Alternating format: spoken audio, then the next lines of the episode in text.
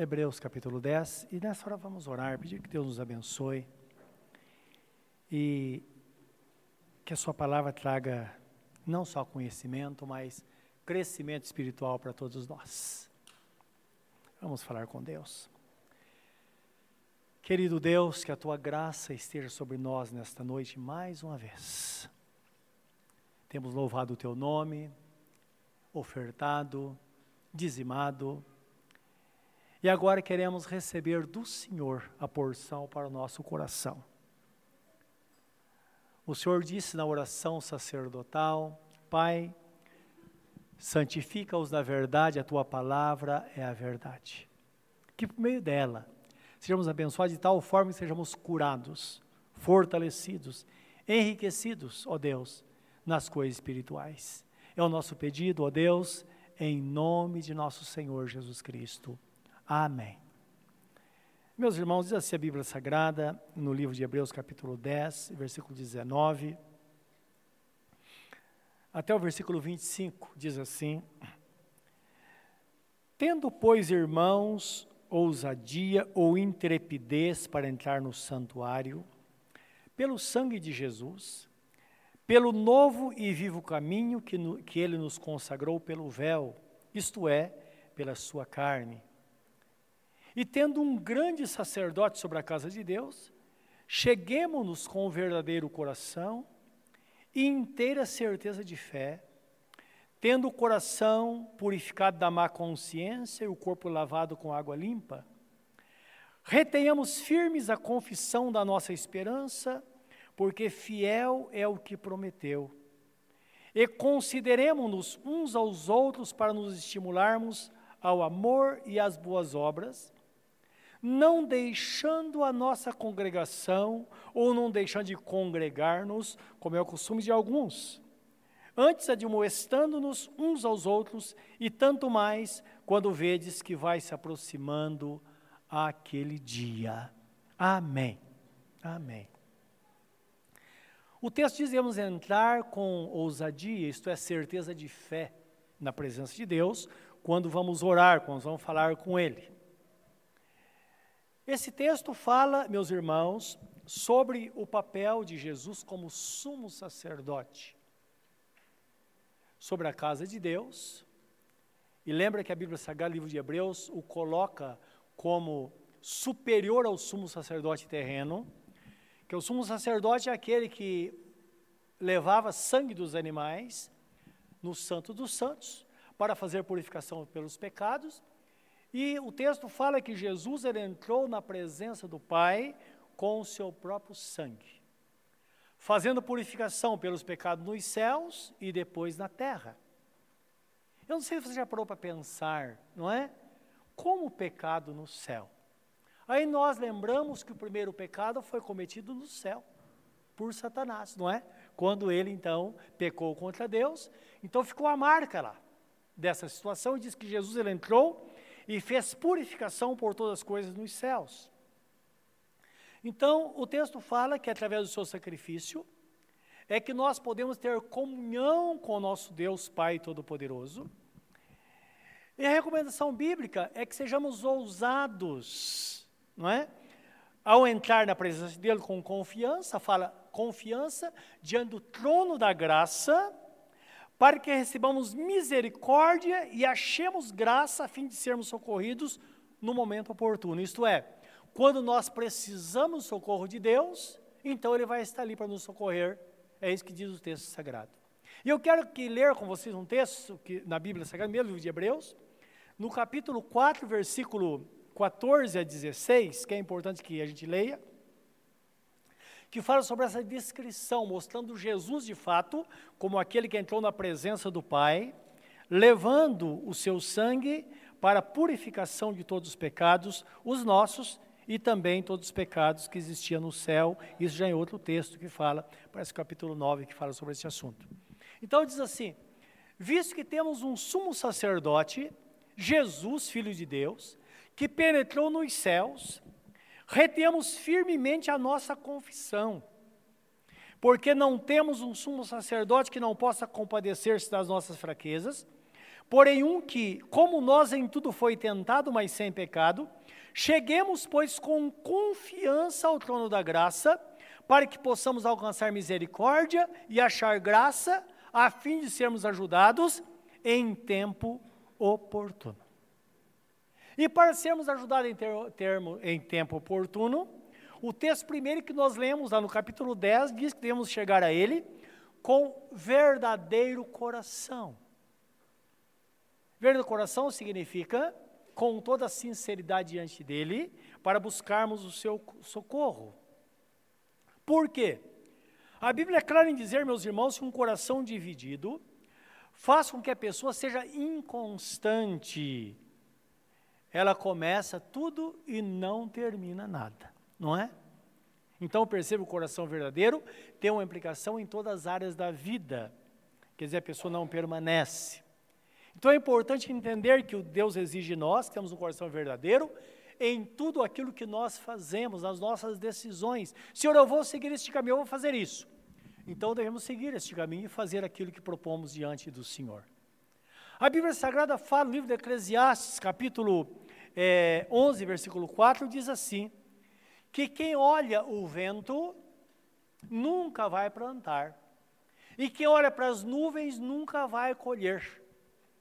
O que significa isso? Que, na verdade, se nós buscarmos as condições favoráveis para tomar as decisões da vida, nós nunca vamos chegar a lugar nenhum e nunca vamos fazer nada. Vou esperar melhorar, depois eu tomo essa decisão. Não. Meus irmãos, sempre, desde que o mundo existe, os problemas existem, sempre vão existir, nós nunca vamos estar em uma situação favorável para tomar qualquer decisão, e principalmente, é claro, a Bíblia Sagrada fala, com relação às coisas espirituais. É quando você percebe que nada contribui para a sua tomada de decisão, aí que você deve tomar essa decisão diante do Senhor, crendo na fidelidade, crendo na graça do Senhor. Você diz, eu não posso, mas lembra que Deus pode. Por isso que o apóstolo Paulo dizia: Eu posso todas as coisas naquele que me fortalece. E as maiores mudanças que acontecem em nossas vidas acontecem em momento de tribulação. Quando nós achamos que não dá. Quantas pessoas que tomaram decisão de servir a Jesus e elas pensavam que eu perder tudo. E algumas até passaram por grandes tribulações pelo fato de se entregar a Jesus, porque houve lá um tumulto, um, uma situação muito difícil, familiar, mas mesmo assim ela tomou e Deus esteve ali para abençoar, porque houve uma decisão sincera do coração. Então percebam sempre, sempre quando nós temos sinceridade, Deus conhece o nosso coração, Ele vai nos ajudar. A palavra diz desta forma em Tiago 8: O homem de coração dobre é inconstante em todos os seus caminhos.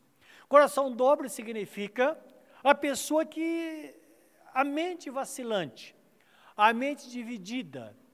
Nós vemos no livro do, do profeta Isaías, e também outro livro, parece que livro de crônica, dos reis, quando fala sobre o profeta Elias, então Elias fala ao povo de Israel: Olha, por que vocês estão cocheando entre dois caminhos? Porque vocês estão divididos entre dois caminhos. Ora, se Baal é o caminho, então segue-o. Mas se o Senhor é o, é o caminho, então siga-o. Então, quando nós sabemos que devemos servir ao Senhor, devemos deixar tudo, tudo e servi-lo de todo o nosso coração, porque certamente nós seremos recompensados em tudo aquilo que fazemos de acordo com a nossa fé. É por isso que a Bíblia Sagrada diz, não é? Ao crente, seja firme, seja constante. Isto é, em qualquer circunstância, continue caminhando. Ser sempre abundante na obra do Senhor, não pare, porque no Senhor o vosso trabalho não será vão. E pense em você, se alguma vez, diante de uma grande tribulação, você esteve em algum lugar, talvez na fila de um hospital, talvez na fila de um banco, algum lugar assim, e Deus pôde usar você em momentos que você achava que seria impossível. Então, pessoas que realmente confiam no Senhor e sabe que se ela abrir a boca, ela vai ser usada por Deus para o bem daqueles que precisam ser abençoados. Portanto, meus irmãos, quando temos um coração firme, a primeira coisa é que nós não oscilamos entre dois caminhos. Nós sabemos que em qualquer circunstância nós vamos permanecer no caminho e servi-lo e segui-lo até o fim, porque lá nós vamos receber de fato a coroa da vida. Amém? Você concorda com isso? Essa é a sua fé? Agora a palavra diz que eu preciso definir o caminho a seguir. E seguir em frente crendo na fidelidade de Deus. Ora, porque Deus é fiel. Então veja o que está escrito no texto que nós lemos lá. Diz assim: guardemos firmes a confissão da nossa esperança, porque fiel é aquele que prometeu. Então Jesus é fiel, ele prometeu, ele vai cumprir.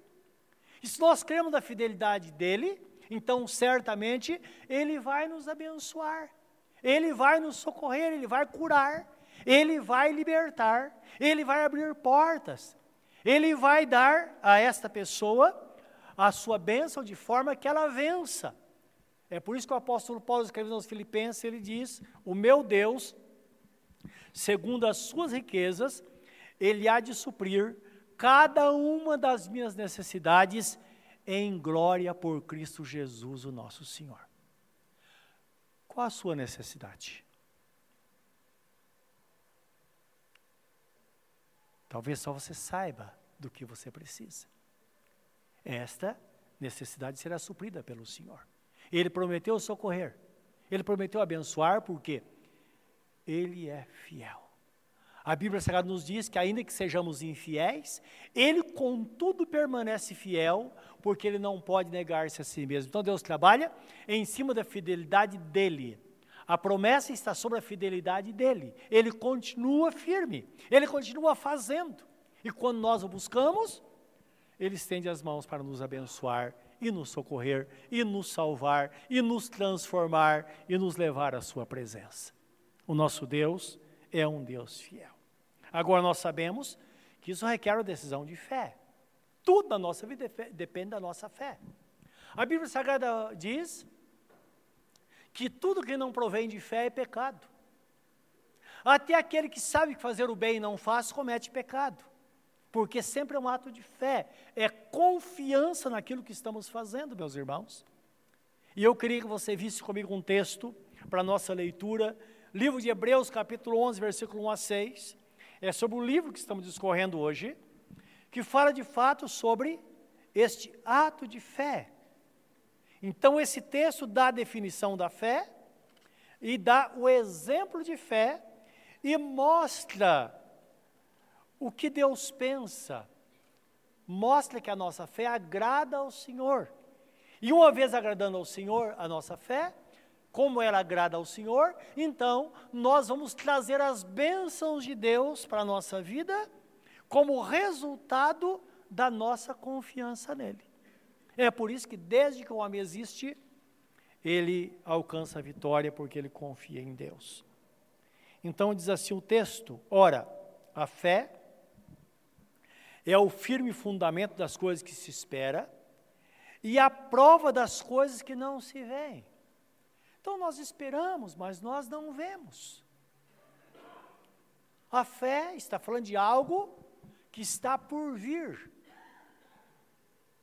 E a fé dá uma abertura para dúvida. E se não acontecer? Não é isso? Então, por isso que a Bíblia, a Bíblia Sagrada fala, o texto fala, que a fé é o firme fundamento. É algo firme, porque a fé ela está funda fundamentada em Deus e na Sua palavra. Deus é 100% fiel, portanto, a Sua palavra é 100% fiel, aí está colocado o fundamento. Então, aí, fecha-se uma porta para a dúvida. Aí a fé faz com que a certeza absoluta surja por isso que está escrito, ora, a fé é o firme fundamento das coisas que se espera, a prova das coisas que não se veem, ou a certeza das coisas que não se veem. porque por ela os antigos alcançaram o testemunho. Pela fé entendemos que os mundos, pela palavra de Deus, foram criados, de maneira que aquilo que se vê não foi feito do que era aparente. Então percebe que Deus, Ele é o autor da fé. Por isso que a Bíblia fala que Jesus é o autor e consumador da fé. Ele começou com a fé e vai terminar com a fé. A Bíblia Sagrada diz que quando estivermos no céu não vai precisar de fé, porque lá vai estar tudo feito. Mas nessa jornada, sim. Então, ele é o autor da fé e o consumador dela. Agora, de pensar que a Bíblia Sagrada diz que quando a Bíblia fala que o mundo foi criado pela palavra de Deus, Jesus estava lá na criação. Lembra que Jesus é o nosso Deus que se fez carne e habitou entre nós, como a segunda pessoa da Trindade. Livro de João, capítulo 1, versículo 1 diz assim: No princípio era o Verbo, e o Verbo estava com Deus, e o Verbo era Deus. Todas as coisas foram feitas por Ele, e sem Ele nada do que foi feito se fez. E a palavra está falando de Jesus. Ele estava lá na criação. Desde que todas as coisas foram criadas, até quando o homem foi criado, lembra que está escrito que Deus disse: desçamos e façamos o homem a nossa imagem conforme a nossa semelhança? Então lá estava a Trindade, Deus Pai, Deus Filho e Deus Espírito, Deus Espírito Santo estavam lá. A Trindade trabalhando em harmonia, isto é, não eram três deuses, mas três pessoas distintas constituídas num só Deus. Isso é um mistério, realmente, que Deus deixou, embora a gente possa compreender se nós compreendermos a nossa existência. Então diz que pela fé as coisas foram feitas, daquilo que não era aparente. Então, quando Deus diz, haja luz, houve luz, como que a luz surgiu? Do que que ela surgiu? É desta forma. Você diz, eu creio.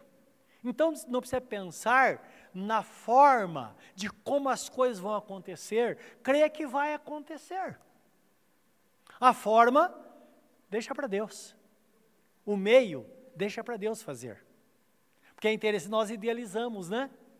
Como aquele soldado, o, aqui, Naamã, que era o general do exército sírio, foi para ser curado através do profeta eh, Eliseu, e ele idealizou.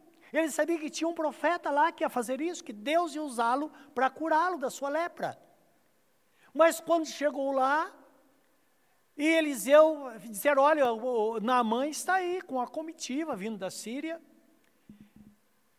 E, e Eliseu disse: Olha, fala para ele voltar e mergulhar sete vezes no Rio Jordão, ele vai ser curado. E Naamã começou a, a, a reclamar. Ele disse: Ora, eu pensava que eu ia chegar lá, ele ia sair, falar comigo, ele ia impor as mãos, ia passar a mão no meu corpo, e Deus então ia fazer o milagre. Aí um soldado alertou e disse: Escuta, se ele tivesse dito uma coisa muito difícil, o senhor não ia fazer para ser curado? Quanto mais mergulhar no Rio Jordão. Ele dizia, mas lá na minha terra tem rios mais limpos do que o Rio Jordão. Ele disse, Senhor, mas olha o que o Senhor está falando. Vai, fica quieto, faça aquilo que o profeta mandou fazer. E a Bíblia diz que ele chegou, mergulhou no Rio Jordão, seis vezes nada aconteceu, mas o profeta disse sete.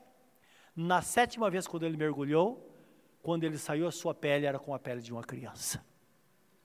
É assim. Os meios Vamos deixar por conta de Deus, meus irmãos. Ele sabe o que fazer para que nele então alcancemos a vitória. E tem um exemplo bíblico, versículo 4 diz: Pela fé, Abel ofereceu a Deus maior sacrifício do que de Caim, pelo qual alcançou o testemunho de que era justo, dando Deus testemunho dos seus dons, e por ela, depois de morto, ainda fala.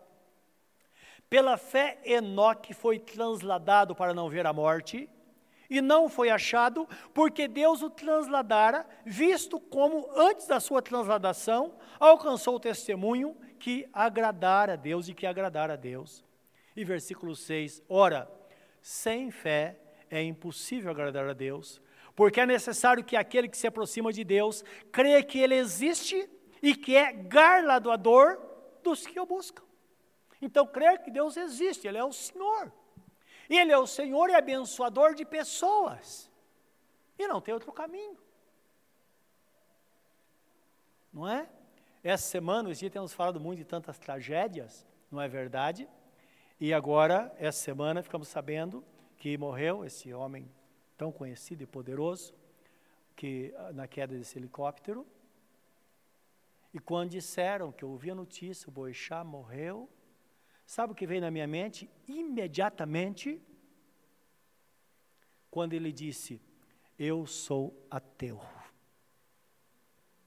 Fiquei imaginando, imagina naquela hora,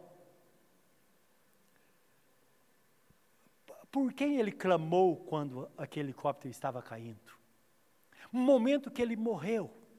Imagine quando fecha os olhos aqui e ele acordou. Onde ele acordou? Os irmãos estão percebendo? Essa é a questão. Mas era um homem bom, nós sabemos disso. Todo mundo gostava dele, sabemos disso. Mas não é disso que estamos falando. Estamos falando do momento. Pessoas podem viver sem Jesus. Eu quero ver elas morrerem sem Jesus. Aí sim. Devemos pensar nisso todo dia. Desde que levantamos de manhã até quando vamos dormir, vamos dormir à noite, devemos pensar nessas coisas. Nisso estabelece a nossa comunhão com Deus, não é? Então o texto fala que é necessário que crê que ele existe, e não somente que existe, mas ele é doador de bênçãos àqueles que o buscam. E quantas pessoas? Pode não ter nada aqui, mas quando fechar os olhos, ela vai acordar nos braços de Deus e dizer: Filho, você é um bem-aventurado, aqui está a tua coroa. É isso, meus irmãos. E se nós tivermos só isso, tá bom, não tá? Só isso. Já é tudo isso. Não, não seria só. Então, lembra que essa é a esperança. É na esperança que nós estamos firmes. Então, devemos crer em Deus de todo o nosso coração, não é? Então, a Bíblia Sagrada fala: todo aquele que nele crê não será confundido. Romanos 10, 11. Todo aquele que crê em Jesus não será confundido pode estar no meio de um milhão de pessoas, não será confundido. E é bom pensar, se Deus trouxe você aqui nesta noite, vamos considerar uma coisa. Você não entregou sua vida a Jesus. Entrega ao Senhor. Entra no caminho. Seja batizado, não volte atrás, seja um servo do Senhor. Por que podemos afirmar isso? Porque Jesus diz assim: Ninguém pode vir a mim se não for, se não for trazido pelo Pai. Isso indica, se você está ouvindo a palavra de Deus, não é porque você quis. Alguma coisa aconteceu.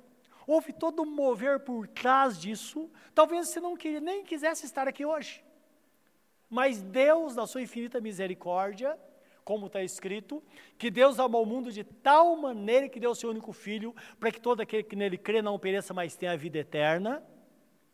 Deus conhecendo a sua estrutura e provavelmente a sinceridade do seu coração, Ele promoveu tudo para que você estivesse aqui hoje, ouvindo esta palavra e dissesse: Senhor, eu entro no caminho, eu quero, eu vou entregar minha vida a Jesus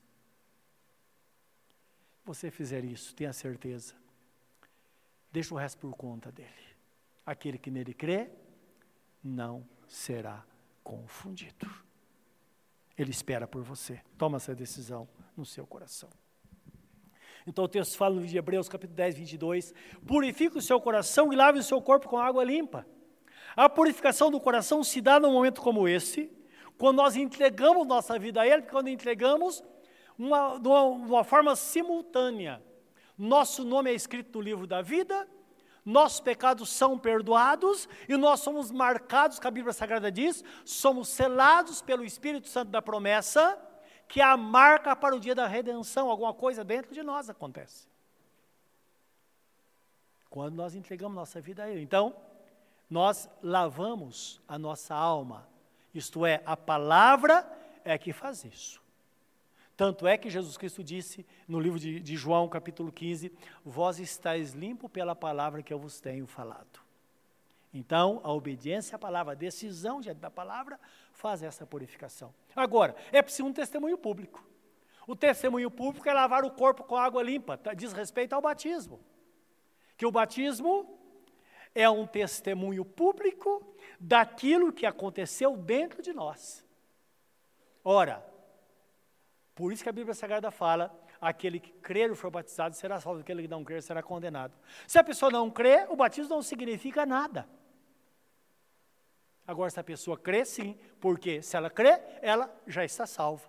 E se está salva, o batismo agora é um testemunho público, dizendo que ela é uma propriedade de Deus, propriedade peculiar, como diz a Bíblia Sagrada, do Senhor nosso Deus. Por isso que está escrito de Gálatas, capítulo 3, versículo 27. Diz assim: Todos aqueles que foram batizados em Cristo foram revestidos do Senhor Jesus.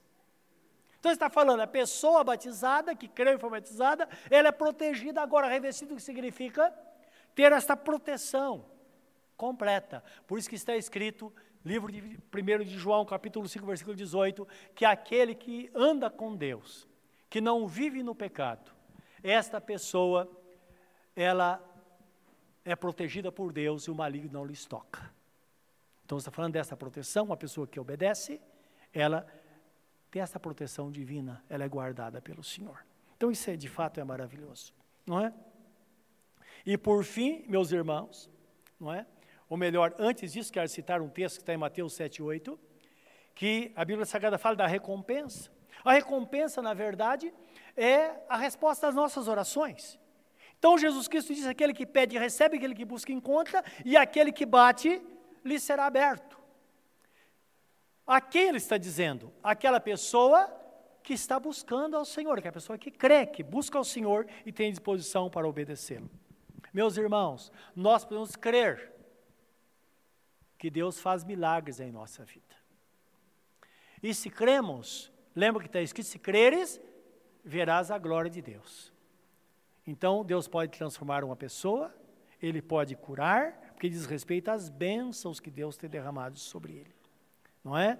E agora sim, versículo 24 diz assim: E consideremos uns aos outros para nos estimularmos ao amor e às boas obras. Isto é, nós agora salvos, como servos do Senhor, podemos ser uma pessoa animada que anime outras pessoas a buscarem a Deus, a fazer as coisas boas. Então o texto fala: consideremos uns aos outros, isto é, eu estou igual a você e você é igual a mim, e nós, como servimos ao Senhor, nós nos estimulamos. Você diz a mim, eu digo a você: olha, ame as pessoas e pratique as coisas boas. A prática das coisas boas não é para a salvação, mas é para o salvo. Dá para entender isso? Então isso desconstrói aquele pensamento que as pessoas acham que pelas obras nós somos salvos. Não, a Bíblia Sagrada diz, porque pela graça sois salvos por meio da fé. Isso não vem de vós, é dom de Deus, não vem por obras para que ninguém se glorie. Então ninguém pode dizer, eu sou salvo porque eu fiz isso ou aquilo. Não. A salvação vem por um passo de fé. A fé é um dom de Deus, é um presente de Deus. E a salvação também é um presente de Deus. Então, quando nós praticamos boas obras, nós praticamos porque somos crentes, não para que sejamos salvos. Amém, meus irmãos? É o que ensina a Bíblia Sagrada.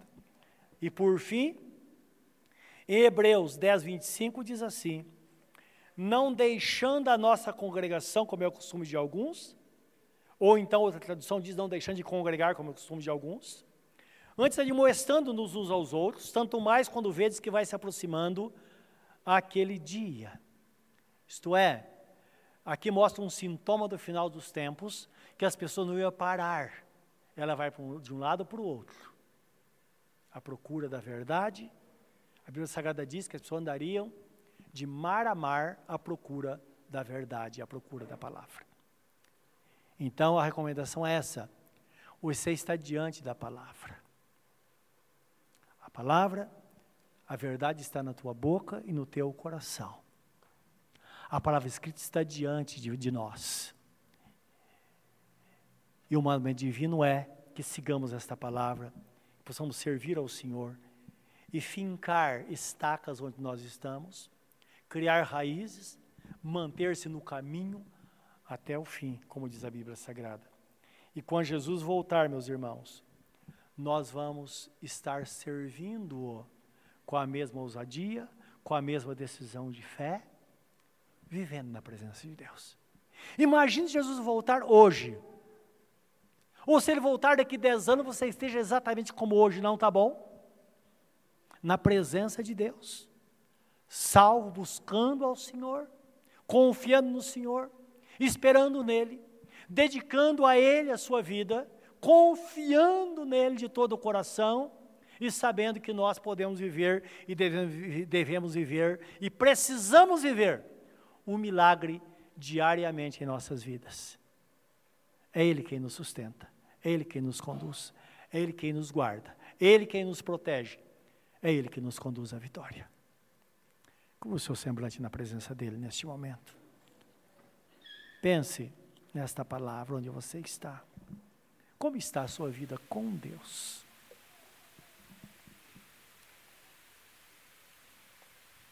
Pense. A questão é se Jesus te chamar hoje, como está a sua vida com Deus? Graças a Deus que estamos aqui e há oportunidade para acertos diante dele.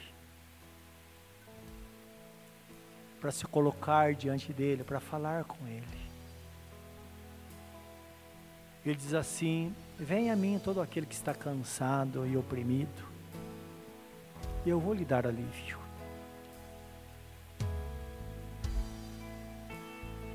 Tome sobre você o meu jugo, aprenda comigo e você vai encontrar descanso para a sua alma. Porque o meu fardo é leve e o meu jugo é suave. Você vai encontrar paz. Você vai ter, você vai ter essa segurança. Não é necessário que alguém interceda por você. Esse é o momento seu. Onde Deus fala, filho meu, dá-me o teu coração. Nosso coração entende-se pelo centro da nossa vida pelo comando da nossa existência. É aí que Jesus quer estar, quer habitar, quer morar. Como disse o apóstolo São Pedro, nós não éramos nada, mas agora somos. Nós não tínhamos, mas agora temos. Está falando da mudança para melhor, da posição em Cristo. Onde você está? aí no seu coração, no silêncio do seu coração. Fala com Ele dizendo: Senhor, eu quero. Eu me entrego a Ti. Eu quero começar uma nova vida na Tua presença, Senhor. Eu peço a Tua graça e proteção na minha vida. Eu quero ser um crente para valer. Talvez você tenha andado longe do Senhor. Você tem o temor de Deus. Fala com Ele nesta noite, Senhor. Hoje eu me reconcilio contigo. Hoje eu prometo, Senhor, não ficar, ó Deus, oscilante entre dois caminhos. É o nosso pedido agora, de coração, no santo e bendito nome de Jesus. Amém, Senhor.